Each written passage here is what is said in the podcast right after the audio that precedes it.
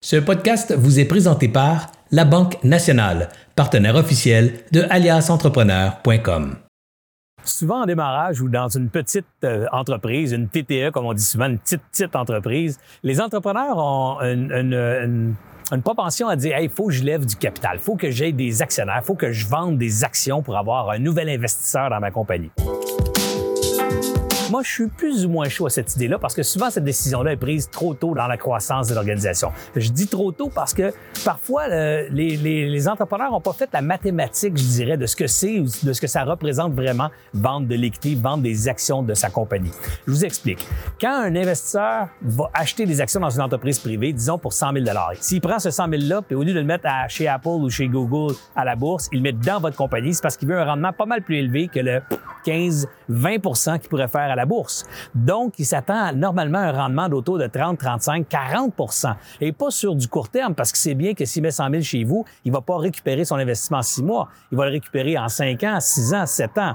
Donc, il met 100 000 pour faire 30, 35% par année pendant 5, 6, 7 ans. Surprise, ça, c'est du rendement qui vous appartient parce que techniquement, ces actions-là sont à vous avant de les vendre à l'autre. Vous me suivez? Alors, c'est du rendement que vous devriez faire, vous, comme propriétaire de la business, et vous devriez vous poser la question, est-ce que cette équité-là, les actions que je vends, le 100 000 que je vais chercher, est-ce qu'il va me permettre de générer justement facilement ce 30, 35, 40% là sur 5, 6, 7 ans, ou c'est une béquille que j'ai besoin pour passer à travers une mauvaise période?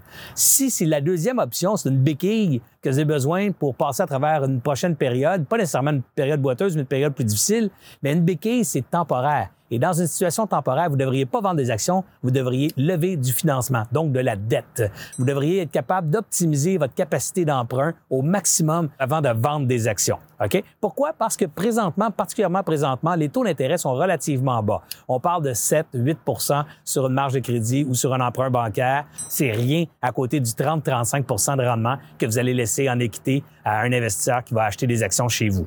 Il faut savoir que deux choses importantes quand on emprunte de l'argent. Avez-vous des actifs à donner en garantie? Là, il y a des gens qui disent, ben, c'est quoi les actifs que je peux donner en garantie?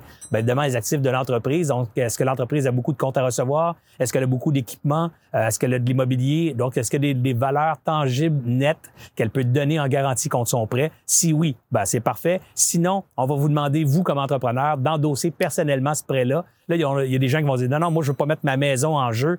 Ben, si t'es pas prêt à mettre ta maison en jeu, pourquoi tu demandes à quelqu'un d'autre, lui, de prendre des risques et de mettre sa maison à lui en jeu dans votre projet d'affaires? Donc, normalement, vous devriez croire assez à votre projet pour mettre votre équité personnelle en garantie euh, sur un prêt bancaire ou sur un prêt institutionnel. Et la deuxième question que vous devez vous poser, c'est avez-vous le cash flow nécessaire dans le business pour assumer les prêts mensuels? Si vous avez des bons cash flows, c'est-à-dire que vous générez des revenus mensuels récurrents et prévisibles sur les deux, trois prochaines années, du moins sur la durée du prêt que vous voulez contracter, allez chercher ce prêt-là, allez optimiser vos capacités d'emprunt avant de vendre l'équité. C'est la bonne stratégie financière.